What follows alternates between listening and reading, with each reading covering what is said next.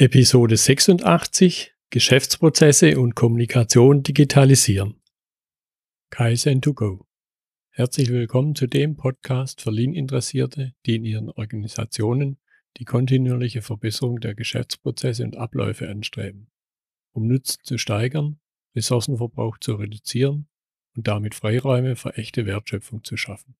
Für mehr Erfolg durch Kunden- und Mitarbeiterzufriedenheit höhere Produktivität durch mehr Effektivität und Effizienz an den Maschinen, im Außendienst, in den Büros bis zur Chefetage. Heute habe ich Robert Hutter bei mir im Podcastgespräch. Robert Hutter ist der Mitbegründer der ProLogix, ein Softwareanbieter im BPM-Umfeld, also Business Process Management. Hallo, Herr Hutter. Hallo, grüße Sie. Hallo, Müller. Schön, dass Sie heute dabei sind. Das ist jetzt kann schon sagen, meine zweite internationale Episode, nachdem ich letzte Woche die erste Richtung Schweiz hatte, ist also heute Österreich dran. Perfekt. es geht, wie es der Titel schon sagt, es geht um Business Process Management, um also Geschäftsprozesse. Und jetzt hier im Schwerpunkt werden wir uns unterhalten, wie kann ich die und die damit verbundene Kommunikation, wie kann ich die digitalisieren. Aber sagen Sie noch ein, zwei Sätze mehr über sich, vielleicht auch noch einen Satz über Prologix. Ja, sicher, sehr gerne. Ja, grüß Gott. Ähm, Robert Hutter mein Name. Ich bin Mitbegründer äh, und Geschäftsführer der Firma Prologix. Wir sind eben ein Softwareanbieter im Bereich Business Process Management, das heißt Prozessorganisation aus organisatorischer Sicht entwickeln und eben digitale Geschäftsprozesse zu automatisieren, ähm, ist unser Kerngeschäft, das wir tagtäglich äh, mit unseren Kunden begleiten und unsere Partner. Und ja, bin selbst von der Ausbildung her Softwareingenieur, das heißt, habe das studiert damals äh, und habe dann gemeinsam mit einem Partner eben das Unternehmen Prologix gegründet, mit dem Ziel eben hier eigenständiges Produkt äh, zu entwickeln, mit denen man eben digitale Geschäftsprozesse besser planen und, und vorantreiben kann. Äh, wir machen das jetzt seit mittlerweile zehn Jahren, das heißt, das Unternehmen ist gut zehn Jahre alt sind auch international präsent, also haben mittlerweile Offices von Peking bis äh, New York und in dem Umfeld auch sehr internationale Kunden äh, wie Swarovski und, und ähnliche bekannte Marken, die wir eben dann unterstützen bei der, bei der Prozessaufnahme und Prozessautomatisierung.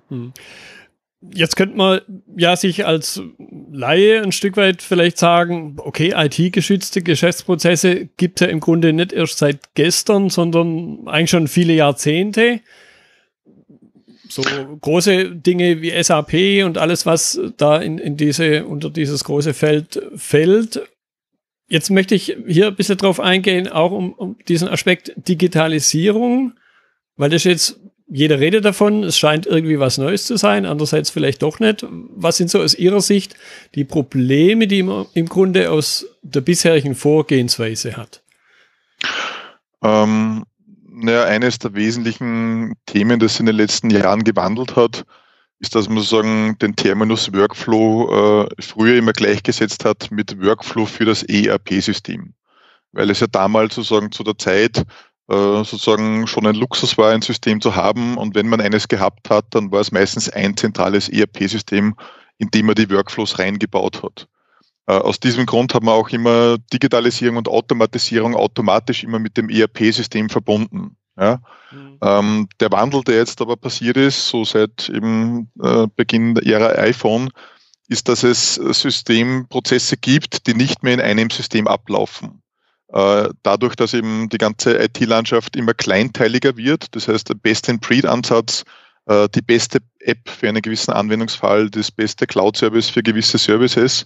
Und dadurch ist es eben auch wichtig, dass man Geschäftsprozesse in einer digitalen Führung nicht mehr in einem äh, ERP-System abbilden kann, sondern eben auch dort eine übergreifende Schicht braucht, die sozusagen den ERP-Prozessteil als einen Subteil in den gesamten Geschäftsprozess integriert.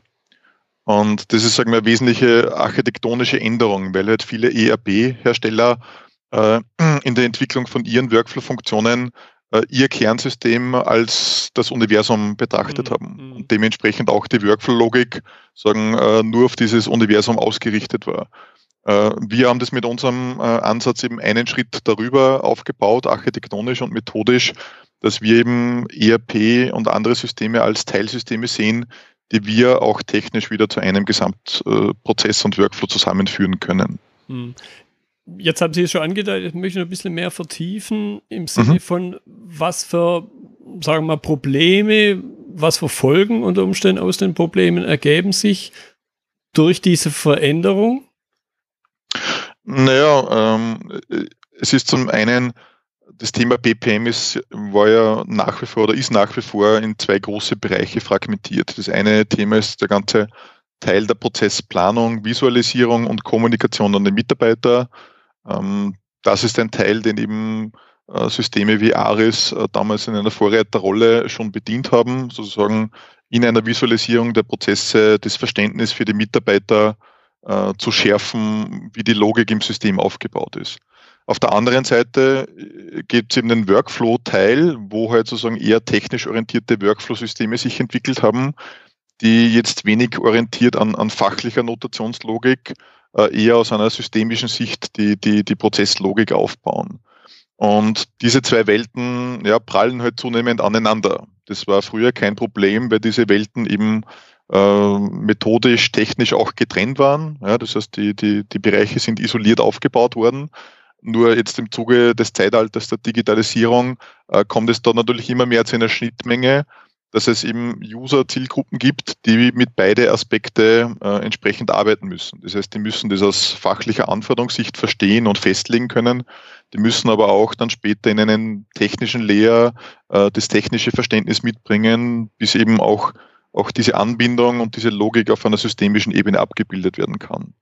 Und das ist eben für viele Unternehmen einfach ein Kulturschock, ja, weil halt man gewohnt war, dass, dass beide Themen getrennt betrachtet werden und das führt halt zunehmend auch da zu einer Bewegung im BPM-Anbieterfeld, dass es halt Lösungen gibt, die gut automatisieren, Lösungen, die gut dokumentieren, aber halt sehr wenig Lösungen gibt, die beide Aspekte gut berücksichtigen können.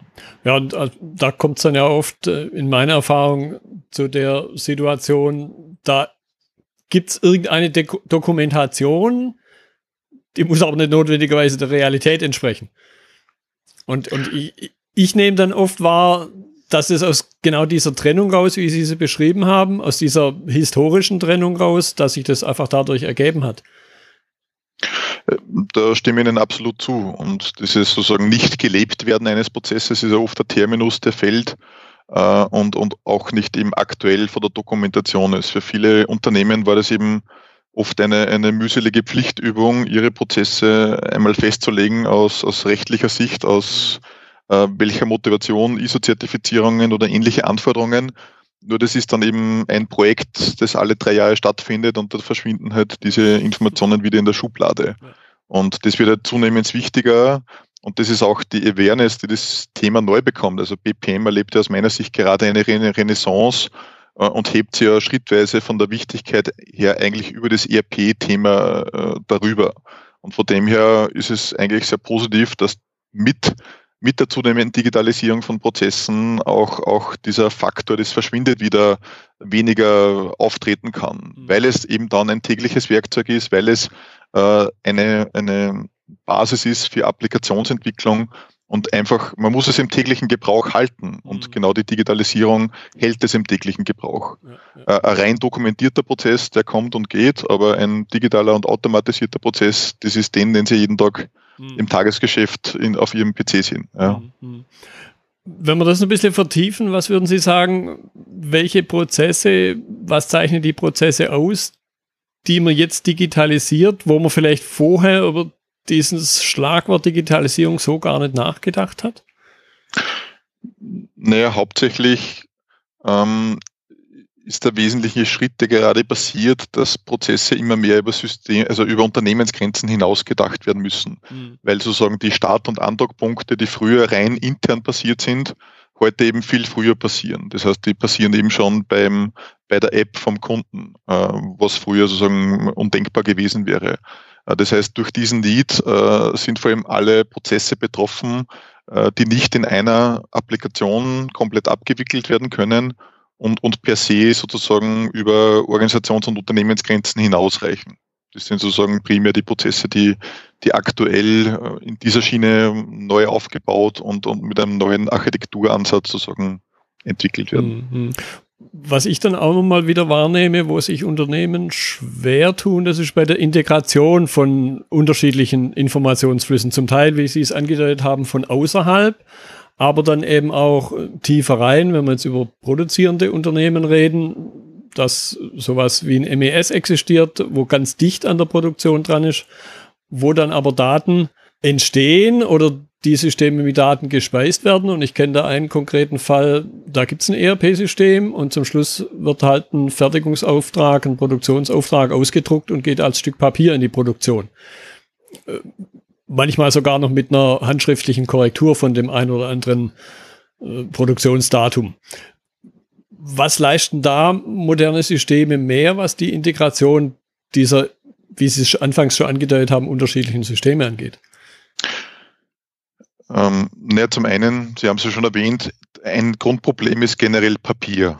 Ja, das heißt, überall dort, wo ein digitaler Prozess bricht äh, und sich auf Papier manifestiert, haben Sie schon mal ein grundsätzliches Problem äh, in der Informationsverarbeitung. Also ein Blatt Papier ist für ein IT-System so nahrhaft wie äh, ein Stein für, für Sie beim Mittagessen. Ja, das heißt, von dem her äh, ist es immer wichtig, Informationen auch in einem digitalen Prozess zu halten.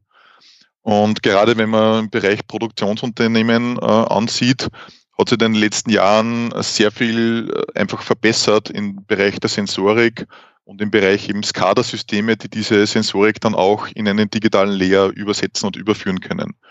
Das war früher auch eben sehr proprietär. Also wir haben da einen Partner, zum Beispiel die Firma Copperdata, die genau dieses Thema bedient, äh, Sensorik, Messdaten von Produktionssystemen aufgreifen und ebenso aufbereiten, damit ein BPM oder ERP-System das übernehmen kann. Und, und dort war man in der Vergangenheit mit sehr viele sehr rudimentäre Treiberprobleme äh, oder überhaupt Zugriffe. Also lange Zeit war überhaupt das Kernproblem, überhaupt auf Daten der Maschine in irgendeiner Form zurückgreifen zu können. Mhm. Und dieses Thema wird jetzt immer besser, sodass diese Daten verfügbar sind und der nächste Schritt ist eben genau der Ansatz, wie geht man jetzt mit diesen Daten um? Wenn nur weil sie Millionen von Datensätze pro Tag produzieren, haben sie deswegen keinen digitalen Geschäftsprozess, sondern ja. dort auf diesen Layer aufbauend kommen genau wieder BPM-Systeme äh, ins Spiel, um die Logik, um das Handling, um das Formularwesen und Aufgabenmanagement in einer Produktionshalle genauso digital zu gestalten. Mhm. Wenn jetzt jemand, äh, ein Unternehmen an der Schwelle steht, zu sagen, wir haben da was, aber wir erkennen jetzt auch, da muss noch was drüber, da muss noch was dazu. Also sprich, ein Einstieg in eine Form der Digitalisierung, die man halt bisher nicht gekannt hat. Was würden Sie sagen, wo ist der beste Einstieg und auf was soll, sollte man da speziell achten? Naja, das Schöne an BPM-Projekten an sich ist es ja, dass grundsätzlich äh, Einführung sehr Schritt für Schritt gehen kann. Man ist halt das immer gewöhnt oder in der Vergangenheit ein bisschen gepeinigt gewesen von ERP-Umstellungen, die halt dann oft Jahre dauern und dann arbeitet man in der Zwischenzeit wie in der Steinzeit.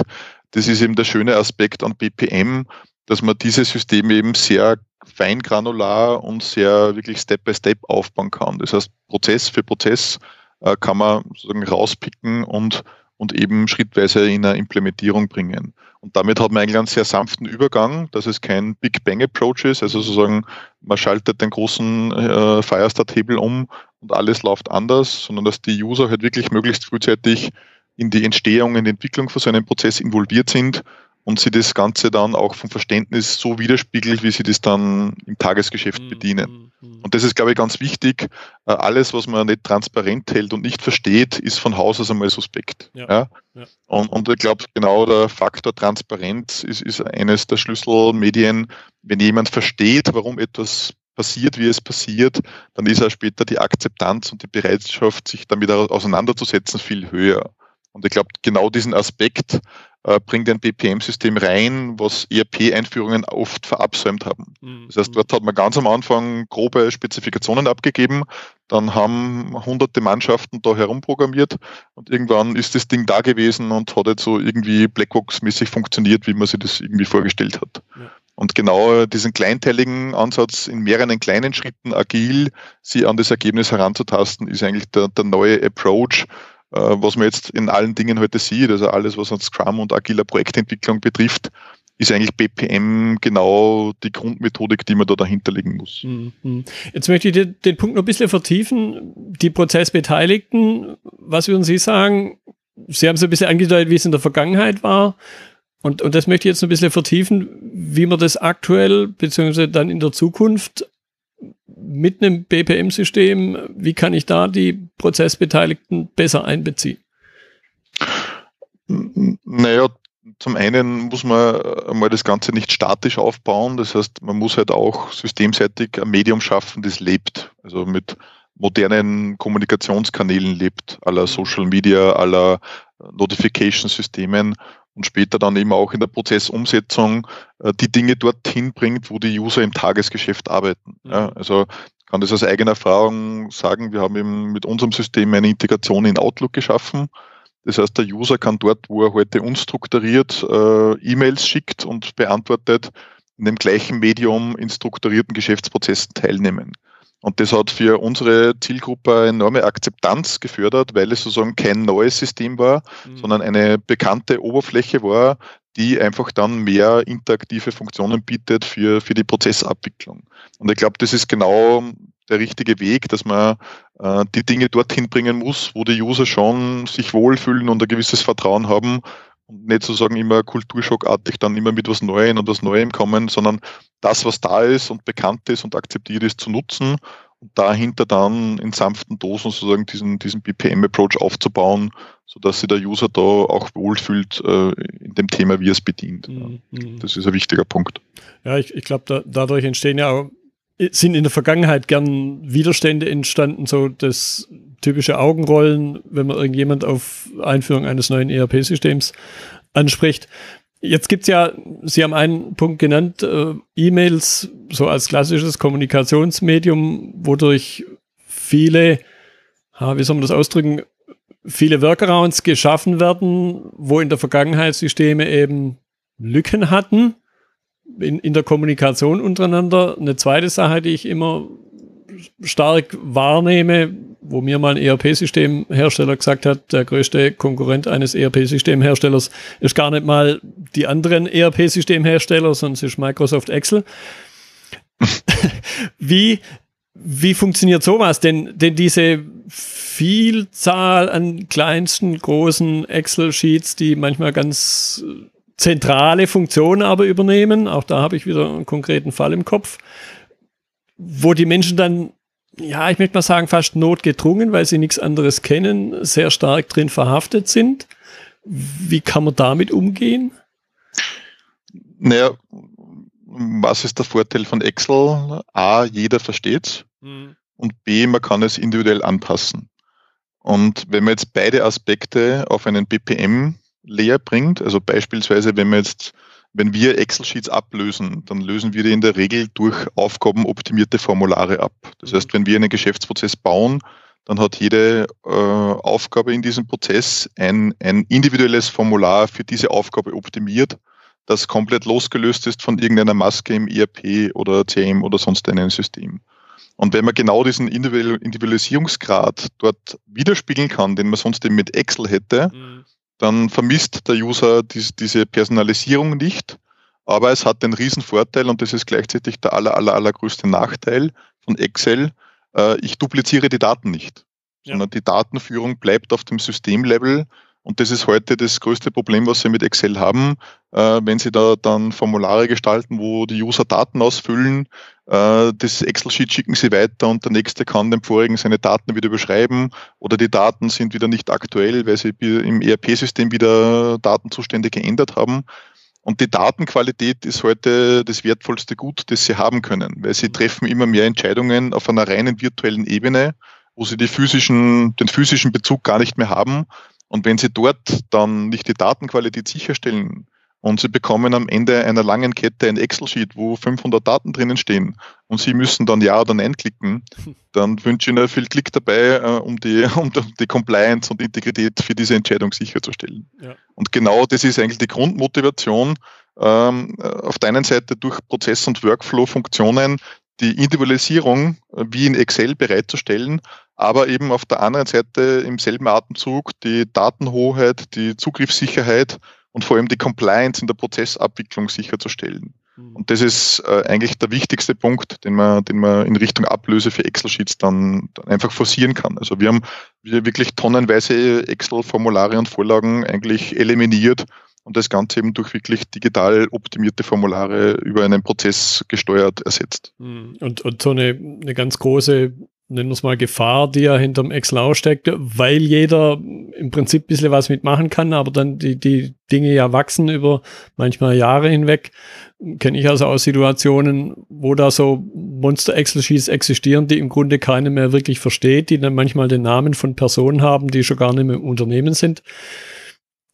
Wo also auch wieder die Transparenz leidet. Und das hat mit einer qualitativen Softwareentwicklung einfach nichts zu tun. Ja, das ist einfach nur, das ist aus einer Faulheit entstanden in der Vergangenheit. Ja, aber genauso wie sie früher halt, keine Ahnung, Applikationen mit Access-Datenbanken wie wild geworden programmiert haben, äh, würden sie heute auch nicht mehr ansatzweise so etwas entwickeln. Ja, und was sie für Probleme damit gehabt haben in der Vergangenheit, das wissen wir alle. Und ein ähnliches Thema hat man halt mit Excel-Sheets, dass man früher halt sehr viel dann herumprogrammiert und Makro dort und Visual Code dort aber das fliegt ihnen alles um die Ohren und wenn sie das, das können sie sich heute gar nicht mehr leisten, das zu warten und zu pflegen, sondern dort muss man das Ganze halt in einer ähnlich individuelle Form, aber auf einer ganz anderen Applikationslevel sozusagen aufhängen und aufsetzen. Mhm. Mhm. So, ich möchte zum Abschluss noch einen Punkt diskutieren und ich denke, auch, auch da kann das ja eine Lösung sein, was BPM anbietet, was BPM Software anbietet. So die klassischen ERP-Systeme sind ja oft durch eine starke Statik geprägt. Also das ist irgendwo so ein monolithischer Block, wo man im Grunde nicht dran ran kann, weil es vielleicht wieder Geld kosten würde. Man muss was programmieren und mein persönliches Thema ist auch so die kontinuierliche Verbesserung. Wo sehen Sie da den Vorteil von einem BPM-System, das da drüber liegt? Naja, ich verwende oft ganz gern sozusagen, wenn man ein ERP-System hernimmt, dann ist es oft Build to Last. Also sagen einmal ja. aufgesetzt und dann aber wirklich stabil und möglichst nicht mit allzu vielen Bewegungen da sein. Äh, BPM-Layer ist von Haus aus Build to Change. Das mhm. heißt, der ist auf Entwicklung und auf Agilität ausgerichtet. Und ich glaube, man kann einfach das Beste aus beide Welten kombinieren. Also es macht einen Sinn, einen stabilen und soliden ERP-Kern zu haben, äh, der, der entsprechend der Grundfunktionalität performt, aber es macht genauso viel Sinn, dort dann in Ergänzung einen individualisierbaren BPM-Layer drüber zu legen, ähm, den man dann auch wirklich äh, losgelöst von der IT und von der Kernlogik entwickeln kann. Ja, und wenn ich mir das bei unseren größeren Kunden ansehe, dann gibt es dort gewisse Kernprozessstandards, die am ERP-System laufen, aber gewisse Routinen von diesem Prozess werden dann individuell pro Abteilung, pro Land ausgeprägt und die Hoheit für diesen Prozess liegt beim Fachbereich. Mhm. Und ich glaube, genau diese Kombination macht am Ende des Tages, äh, erfüllt beide Zwecke, also sagen die Stabilität, die man sich erwartet von einem ERP-System, aber dann später auch die Flexibilität, die man zunehmend dann eben von der BPM-Seite her äh, aufbauen kann. Und dann kommt man weg aus dem Thema Schatten-IT, dann kommt man weg von dem Thema Excel-Workarounds und dann hat man beide Layer sozusagen für den jeweiligen Anwendungszweck äh, kombiniert verwendet und, und ich glaube, dort ist die Zielrichtung, wo das ganze Thema hingehen sollte. Ja, das, genau. Vielleicht das, einen. Vergleich, was ich da oft bringe, dass man sozusagen auch, wo, was, was ist die Aufgabe für ein jeweiliges System? Und wenn man sich sozusagen eine Organisation als Organismus vorstellt, dann gibt es dort Kernapplikationen, also das wäre bei Ihrem Körper dann die Milz und die Leber und, und andere Organe, die spezielle Funktionen haben aber die brauchen, damit ihr Gesamtkörper funktioniert, ein verbindendes Element mit einem Herz, mit einem Blutkreislauf, mit einem Nervensystem, damit sozusagen diese Spezialsysteme als Gesamtorganismus funktionieren.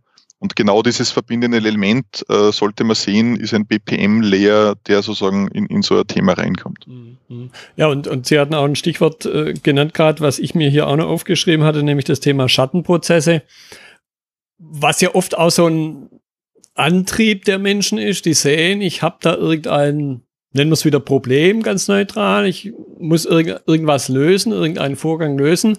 Das heißt, ich bastel mir da halt irgendwas, um, um dieses Thema zu lösen, wo jeder dann auf das zurückgreift, was er halt, äh, womit er selber umgehen kann, weil da drunter liegend oder drüber liegend, je nachdem, welchen Blickwinkel man einnimmt, weil es ja nichts gibt. Und ich glaube, auch da so habe ich es zumindest rausgehört, ist eben BPM eine Lösung, weil es mir das Werkzeug für diese bisher Schattenprozesse, die aber jetzt plötzlich integriert werden, anbietet.